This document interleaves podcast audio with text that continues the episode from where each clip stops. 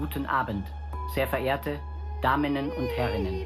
Guten Abend, sehr verehrte Identitätinnen Tag, dazwischen. wie geht es Ihnen? Vorwärts, rückwärts, seitwärts, ran. Alles, Hacke, Spitze, was entsteht, hoch, das Bein. Herzlich willkommen bei den WR 51 Kantinengesprächen. Schön, dass Sie dabei sind. Schön, dass ihr dabei seid bei unserem zweiten Kantinengespräch über die neue Produktion von WR 51, Virtual Brain, die Überwindung des Todes, ein installativer Abgesang. Unser Thema heute ist die Unsterblichkeit. Mein Name ist Sandra Neu, ich bin Medienwissenschaftlerin und spreche mit der Regisseurin Andrea Bleikamp Hallo. und der Dramaturgin Rosi Ulrich, Ja, hallo. den beiden künstlerischen Leiterinnen des WR 51 über ihre neueste Arbeit. Ausführlich habe ich äh, oder haben wir schon gesprochen über die Arbeit und über das WR 51 in der ersten Folge der Kantinengespräche. Wer sich dafür noch näher interessiert, kann die Folge gerne nochmal nachhören. Mein Dank oder unser Dank geht auch an unsere Technik, die uns hier begleitet, Tobias Zimmermann und Jan Kutscher. Virtual Brain, die Überwindung des Todes, ein installativer Abgesang. Dahinter verbergen sich zwei Texte, zwei Auftragsarbeiten, das Ossuarium der Zukunft von Charlotte Luise Fechner und Die Haut von Götz Leineweber. Heute bei uns hier in der Kantine Charlotte Luise Fechner. Hallo und herzlich willkommen. Hallo, vielen Dank für die Einladung. Charlotte, was meint denn dieser Titel Ossuarium der Zukunft? Das bedeutet ja jetzt erstmal an ganz einfach das Beinhaus der Zukunft. Die Frage ist eher, was es dann weiter bedeutet. Ich wollte da gerne einen Ort haben, der eben kein Friedhof ist, dass die Körper nicht direkt äh, verbrannt oder verwesen, sondern tatsächlich, was tatsächlich übrig bleibt. Dass ähm, nicht alles äh, komplett in Schall und Rauch sozusagen aufgeht, was als äh, Ausgangssetting für meinen Text äh, eine Rolle spielt. Jetzt gibt es ja zwei Texte. Ähm, der zweite, wie gesagt, Die Haut von Götz Leineweber. Wie verhalten sich denn diese beiden Texte zueinander, Rosi?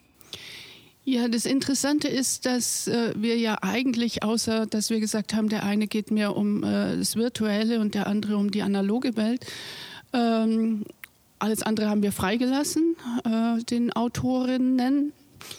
Äh, und interessant ist, dass äh, beide Texte etwas mit dem Heute und der heutigen Zeit zu tun haben äh, und sich von dort aus in die Zukunft bewegen. So empfinde ich das. Äh, ansonsten sind sie formal extrem unterschiedlich. Äh, ein Stimmengewirr, ein Gedankengeblitze im Ossuarium äh, gegenüber einem sehr dialogisch gehaltenen Text äh, in, in der Haut, also im Analogen. Und wir haben die mehrfach am Anfang von den Schauspielern äh, einfach lesen lassen. Äh, und zwar nicht äh, eins hinterm anderen, sondern auch mal so, lest halt einfach, wie es euch so im, also im Sinn kommt. Und haben festgestellt, dass die Texte dann plötzlich miteinander sprechen. Und äh, an, an, gleichen Themen verschiedene Punkt, Standpunkte übernehmen. Und das fanden wir extrem spannend äh, und sind dieser Linie dann weiter gefolgt. Ihr seid der Linie gefolgt unter dem Obertitel Installativer Abgesang. Ja, was macht man damit, Andrea, als Regisseurin? Kann man da nur noch eine Dystopie inszenieren, wenn es darum geht, einen Abgesang irgendwie auf die Bühne zu bringen? Oder verwirklicht sich doch noch der alte Menschheitstraum von der Unsterblichkeit? Das weiß ich nicht. Wenn ich das wissen würde, täte ich Lotto spielen. Drücken wir es mal so aus. Der installative Abgesang, der kam eher als ähm, Untertitel dazu, weil wir uns nicht sicher waren, was es für eine Theaterform am Ende ergibt. Das ist ja ein Experiment und auch diese zwei Texte zusammenzubekommen, ist ja eher eine Aufgabe von Dr. Frankenstein. Also so sehe ich meine Rolle da momentan eher. Das sind, also wir haben zwei Texte, wir haben eine Tonspur, wir haben Schauspieler, wir haben einen Raum, eine Bühne. Und daraus eine Gesamtkomposition zu machen, in der es vielleicht noch einen roten Faden gibt oder auch gar nicht geben muss, aber das auf jeden Fall zusammenzubekommen, das finde ich gerade an der Arbeit ganz spannend, dass sich eigentlich der Vorgang des Zusammensetzens eines, eines Körpers oder eines Objektes auch in der Arbeit wiederfindet. Habe ich so noch nicht erlebt vorher, also ist für mich auch ein neuer Schaffensprozess. Wahnsinnig anstrengend, wahnsinnig komplex, wahnsinnig anspruchsvoll. Und von daher wüsste ich jetzt gar nicht, ist es eine Dystopie, verwirklicht da sich was am Ende, weil wir eigentlich oftmals aus unseren Abenden ja so rausgehen, dass wir eher Fragen stellen als Antworten liefern. Mir kam jetzt nur so der Gedanke, ähm, es ist wie äh, eine Form von Mumifizierung. Also früher hat man die Toten äh, einbalsamiert äh, und dann auf die Reise ins andere Leben geschickt und diese Theaterform oder dieser installative Abgesang hat für mich auch etwas von einer ganz neuen Art von äh, Mumifizierung äh, einer, eines Jetzt-Zustandes sozusagen. Mhm. Ja. Die Menschheit träumt ja auch mindestens schon seit der seitdem die Technik der Mumifizierung erfunden wurde, davon den Tod zu überwinden. Ähm, aber erst im 20. Jahrhundert ist man auf die Idee gekommen, ähm, ein Gehirn quasi vollständig auf ein technologisches Trägermaterial zu übertragen. Das erste Mal war das der amerikanische Biogerontologe George M. Martin, der darüber nachgedacht hat, der dann auch den Begriff dafür geprägt hat, nämlich der, das das oder der Mind Upload oder Mind Uploading, wie es dann auch ähm, genannt wird. Ähm, und genau das ist ja der Gegenstand von äh, Charlottes äh, Ossuarium der Zukunft. Das Ossuarium ist dann der Ort, an dem der überflüssig gewordene Körper aufbewahrt wird, während das menschliche Bewusstsein, dessen Sitz ja im Gehirn verortet wird, auf einer Festplatte, einem äh, Computer gespeichert wird. Charlotte, wie stellst du dir diesen Prozess eigentlich genau vor? Ich habe ja das Glück, dass ich mir den Prozess gar nicht wirklich realistisch vorstellen muss, sondern ich kann ihn mir ja irgendwie ausdenken oder habe ihn mir ausgedacht, wahrscheinlich basierend darauf, dass man, das ist wahrscheinlich auch so ungefähr diese, dieses Prozedere, wie es vielleicht stattfindet, wenn man sich ein neues Smartphone kauft und dann kann man das andere daneben legen und schon hat man den Klon des anderen Smartphones auf dem neuen Smartphone drauf, ohne dass man Außer dass man Start gedrückt hat, musste man quasi gar nichts anderes machen. Gleichzeitig hänge ich aber auch noch an, den, an dem sehr wahrscheinlich antiquierten Gedanken im Sinne wahrscheinlich Galvanismus mit Stromschlägen und ein paar Kabeln und so weiter. Da wäre die Forschung wahrscheinlich noch nicht sehr weit, wenn ich das jetzt tatsächlich umsetzen müsste. Umsetzen muss das Ganze ja aber du, Andrea, als Regisseurin. Ihr habt euch so ein bisschen elegant fast schon aus der Affäre gezogen, dadurch, dass es mhm. jetzt ein Hörspiel ist und es somit also der Fantasie der Zuhörenden überlassen mhm. wird, wie jetzt mhm. dieses Mind-Uploading tatsächlich funktioniert. Aber eigentlich soll es ja noch auf die Bühne. Ähm, wie setzt man da sowas um? Naja, wir versuchen ähm, schon den Vorgang insofern alleine schon über die Besetzung sichtbar, hörbar, erfahrbar zu machen. Also wir haben ja mehrstimmig, wir haben sechs Schauspielerinnen auf der Bühne. Und woran wir gerade arbeiten, ist auch, es war eigentlich, oder es ist vom Konzept her so geplant, zwei Schauspieler befinden sich in der Kuppel und ackern sich erstmal an dem Text die Haut ab Vier Schauspieler sind drumherum und haben das Ossuarium erstmal. Und jetzt haben wir aber in den letzten Tagen auch damit begonnen, die Texte miteinander zu verweben. Das heißt, alle sechs äh, Schauspieler sprechen teilweise Ossuarium. Die anderen Schauspieler übernehmen teilweise die Haut. Also wir versuchen diese Mehrstimmigkeit, dieses dieses Sprachgewirr, dieses aber dann auf einen Nenner zu kommen, versuchen wir natürlich über Sprache, über Schauspiel darzustellen. Wie realistisch, Rosi, ist denn eigentlich so ein Mind-Uploading? Äh, das weiß ich nicht. Ähm, aber ich äh, würde also was heißt überhaupt Mind? Ne? Äh, Geist, Information, Bewusstsein? Fragezeichen. Und man hat zum Beispiel auch in der Charité äh, so Tests gemacht mit Menschen bei Operationen. Gibt es ja so manchmal auch Nahtoderfahrungen, weil die wirklich äh, sozusagen Herzstillstand haben und äh, dann eine Nahtoderfahrung haben. Und dann wurde untersucht, ob sie sich an den Raum erinnern können. Man hat Dinge versteckt, die sie in ihrer normalen Position nicht sehen konnten und dann sie hinterher befragt, was sie gesehen haben. Und sie haben Dinge gesehen, die sie aus ihrer normalen Position nicht hätten sehen können, haben Dinge gehört, die sie nicht hätten hören dürfen. Ähm, jetzt fragt sich sozusagen, ist das, was wir mit Mind Uploading äh, machen wollen, also sozusagen nur Informationen äh, zu speichern und in Netzwerke zu geben, ist das wirklich eine, sozusagen eine Fortführung des Lebens? Oder ist dieses Bewusstsein, das irgendwo rumschwirrt in einem, wie auch immer, Äther, den wir noch nicht bewiesen haben, auch die Art und Weise, wie Nahtoderfahrung oder wohin sie führt, wissen wir ja nicht. Äh, aber würde uns äh, diese Erweiterung durch Mind-Uploading nicht das andere verschließen? Also das ist so die, die Frage, die für mich dann so dahinter steht. Und deswegen kann ich sagen, ich kann diese Frage nicht beantworten. Ähm, also du fürchtest quasi den Verlust von, von, von Spiritualität und auch sowas vielleicht wie Transzendenz, wenn alle Informationen körperlos, körperlos auf unterschiedlichen Medien gespeichert werden können. Also das ist ein bisschen dieser technische Aspekt. Ähm, das Metaphysische, nicht Greifbare überlagert? Äh, ich glaube halt durch diese Schwerpunktsetzung äh, wird ein Teil, der auch zu uns gehört, ähm, hinausgedrängt. Also es äh, gibt nur mhm. das Faktische, das dann sozusagen überlebt, aber äh, das, was Intuitivität, äh, spontane Kreativität oder so äh, bedeutet, das verliert sich dann ein bisschen, ne? weil das Faktische viel stärker untersucht oder genutzt wird oder in diese Richtung unser Weg mhm. geht. Ne? Ja. Noch ist das Mind-Uploading ja nicht viel mehr als eine Erzählung, eine Vision. Und als Erzählung reiht es sich eigentlich ein in viele ähm, Erzählungen über Unsterblichkeit.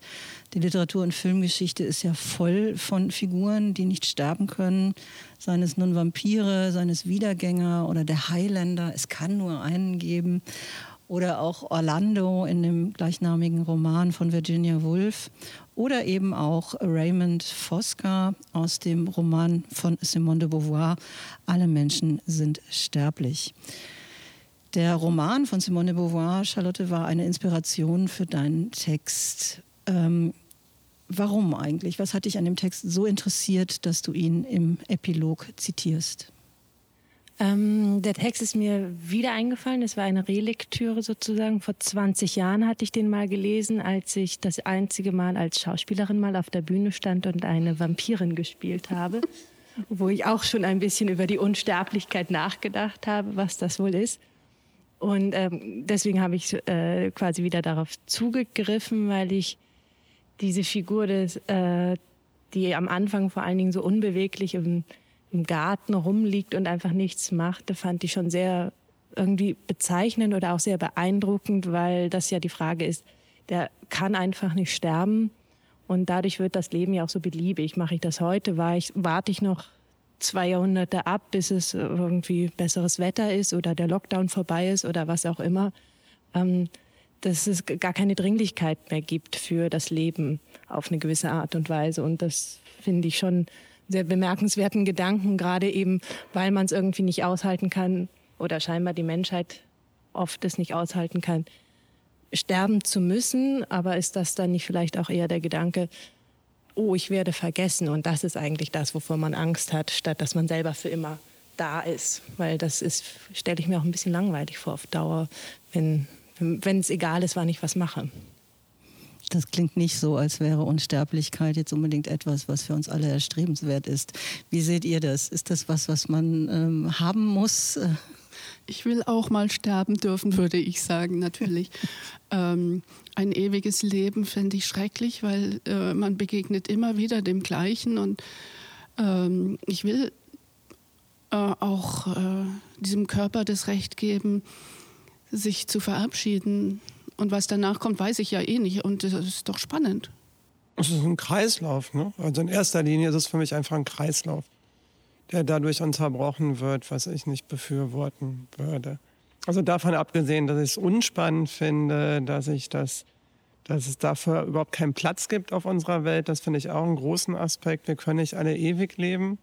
Da müssten wir das, äh, das, das das Geborensein stoppen. Also da gibt es einfach nicht genug Platz für. Aber für mich hat das wirklich eher was mit dem Kreislauf zu tun. Das kann auch nicht den ganzen Tag Tag sein. Es scheint auch nicht immer die Sonne. Also es gibt auch Winter und Sommer. Also das ist einfach für mich ein natürlicher Kreislauf und dazu gehört das Sterben.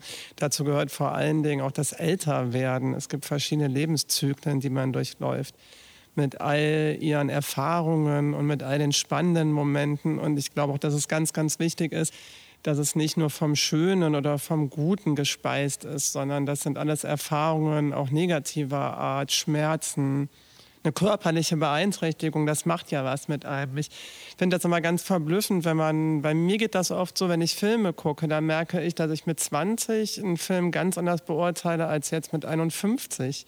Und ich finde das wahnsinnig spannend, dass ich auf einmal merke, da habe ich an Lebenserfahrung oder auch an, an negativen positiven dazugewonnen, die mich jetzt Sachen ganz anders beurteilen lassen. Und darauf neugierig zu sein, was macht das eigentlich mit mir? Und irgendwann dann vielleicht auch in Ruhe und Frieden sagen zu können, so, das war's, es war schön, auf Wiedersehen. Oder vielleicht war es auch nicht so schön, aber gehen können, gehen können, loslassen können. Ich finde, wir können auch heute unglaublich schwer loslassen man klammert sich so an das Leben, an die Gesundheit. Also das ist der höchste Wert anscheinend geworden. Es wird einem ja auch in unserer Gesellschaft vermittelt, dass das möglich ist. Man muss nicht alt werden. Man muss nicht krank werden. Das ist alles ja nicht mehr nötig, sondern wenn man das richtig macht, dann oder vermeintlich richtig macht, dann braucht man das nicht. Ich finde, da gibt es ganz tolle Filme in den letzten Jahren. Wir haben während unseres, unserer Recherche für Virtual Brain haben wir ganz viele Science Fiction geguckt, die das thematisieren. Und da gibt es wirklich irre Science Fiction, die genau das thematisieren. Wer nimmt sich eigentlich? Wer hat irgendwann eigentlich das Anrecht auf Unsterblichkeit? Und dann wird es wirklich gefährlich. Ne? Also da sind wir nicht mit gemeint. Ja, dass, äh, ähm, dass da so eine auch wieder eine, eine neue Ungleichheit entstehen kann. Das glaube ich wohl auch. Ähm, jetzt hast du dieses schöne Bild von dem Kreislauf nochmal aufgebracht, dass äh, Geburt und Tod eben ähm, Vergehen und Werden ähm, einander abwechseln und ablösen. Ähm, nichtsdestotrotz ähm, steht ja die Idee der Unsterblichkeit, gehört die in allen Religionen ähm, dieser Welt zum festen mhm. Bestandteil eigentlich. Spielt denn Religion in eurer Produktion eine Rolle? Ich würde sagen, erstmal nicht. Ähm, es sind eher so die philosophischen Gedanken, äh, aber also ich bin kein religiöser Mensch. Ich denke natürlich aber über, wie gesagt, Bewusstsein nach. Ähm, ich habe auch schon dazu eine äh, Produktion gemacht vor langer Zeit und ähm, wollte ganz, als ich ganz klein war, äh, Parapsychologie in Freiburg studieren.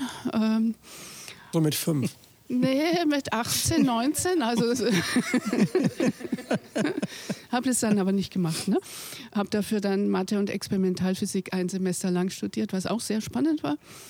Aber die, äh, die Geisteswissenschaften äh, bieten doch mehr Möglichkeiten zum Nachdenken. Und ähm, wie gesagt, mit Religion habe ich nicht viel zu tun, äh, auch nicht mit diesen Institutionen. Und trotzdem äh, kann ich mir sehr gut vorstellen, dass es Dinge gibt, über die wir noch nichts wissen. Äh, man hat ja auch schwarze Löcher erst viel später gefunden oder dunkle Materie, äh, also Dinge, die man sich nicht erklären kann. Und von dem Punkt gehe ich aus. Und deswegen, wie gesagt, würde ich auch gerne sterben dürfen, weil das andere ich spannend fände, das zu erfahren. Ähm, einhagend da nochmal würde ich sagen, Religion oder Wissenschaft und Forschung haben ja so ein bisschen auch religiöse Gedanken heutzutage irgendwie ersetzt. Das ist halt so ein bisschen die Frage, was dann vielleicht auch mit meinem Text noch Ja, ja. gemacht wird, dass, dass man eben dieses Mind-Upload macht, statt dass man denkt, wir warten jetzt einfach ab, wie du sagst, was danach kommt, könnte spannend sein und sonst, wenn da halt nichts ist, dann merkt man es auch nicht oder stört einen dann vielleicht auch nicht weiter. Aber eben dieses, das ist halt alles möglich und wenn es nicht möglich ist, das können wir möglich machen. Ähm, das können wir jetzt erforschen, da können wir Gelder reinstecken. Also das ist ja schon auch eine Art von, ja nicht ganz Religiosität, aber in die Richtung, da wird, das ist schon ein sehr starker Glaube daran, Ja, dass ja. die Forschung, dass die Wissenschaft das alles lösen kann. Ja. Und ähm, die Wissenschaft hat ja eigentlich auch mittlerweile erkannt, äh, dass sie philosophische Aspekte mit anspricht, sozusagen. Das heißt, diese, es werden Modelle entwickelt, äh, wie man eine Welt sehen kann. Und äh, da schwingt das Spirituelle ja auch mit. Ne? Charlotte, du gehst das Ganze ja ganz und gar nicht äh, spirituell an, sondern du entwirfst ein Mind-Upload-Business mit Datenschutzklausel, Kundendienst und allem, was sonst noch so dazugehört. Das würde ja aber auch bedeuten, dass äh, hier sowas wie ein ganz neues äh, Geschäftsfeld entsteht. Andrea hat es auch eben schon äh, angedeutet. Ähm, also Uploads nur gegen Kohle. Wer es sich leisten kann, quasi wird unsterblich. Charlotte, war das oder ist das ein Blick in die Zukunft oder eine Satire auf den Kapitalismus, der alle Lebensbereiche durchdringt? Ähm, vielleicht beides, aber vielleicht auch vor allem ein Kommentar auf die Gegenwart, wo man sich für Geld, also wer, wer sich leisten kann, kann sich tatsächlich dann die weitere App oder die bessere Wissenschaft kaufen und die anderen müssen halt einfach ganz normal doof älter werden und sterben, ohne dass sie sich optimieren können. und ähm, genau, das ist dann ja schon ein Unterschied, wie auch, auch wie Altern in der Gesellschaft stattfindet. Manche versuchen es zu vertuschen durch Botox. Das ist vielleicht auch so eine so sehr optische Geschichte vielleicht erstmal nur, aber trotzdem ist auch die Frage mit medizinischer Behandlung und so weiter, dass da schon eine äh, sehr starke, äh, sehr starke Unterschiede gemacht werden aufgrund der Kapazitäten des Geldes, was da drunter liegt. Okay. Wir haben uns hier in dem Podcast ein festes Element vorgenommen. Das ist äh, das Denkfix-Spiel. Das ist ein Spieleklassiker aus dem 20. Jahrhundert mit einem Buchstabenrad, ähm, das man dann dreht. Vielleicht mag das schon mal jemand von euch drehen, während ich das noch erkläre. Und ähm, das gibt dann einen Buchstaben frei und die Antwort auf die Frage, die ich jetzt gleich stellen werde, muss mit diesem Buchstaben Dreht sich beginnen. noch, Entschuldigung. Und immer noch und immer noch. Und was ist es, Charlotte? Scheint ein P zu sein. P. Okay, Charlotte, mit einem P. Nenne einen Grund für ein ewiges Leben. Prima, tolle Zeit. Prima tolle Zeit, super. Diese prima tolle Zeit hatten wir jetzt auch hier bei der Aufzeichnung unseres Podcastes. Das war's für diese Folge. In der nächsten Folge beschäftigen wir uns mit Körper, mit Körpertechniken, mit ähm, Prothesen. Ähm, und haben dann auch wieder einen Gast bei uns. Für heute verabschieden sich aus der Wehr 51 Kantine Ja, Rosi Ulrich. Tschüss. Und Andrea Bleikam. Tschüss. Charlotte Luise Fechner, tschüss. und Sandra Neu. Tschüss. Achso, tschüss. Ja.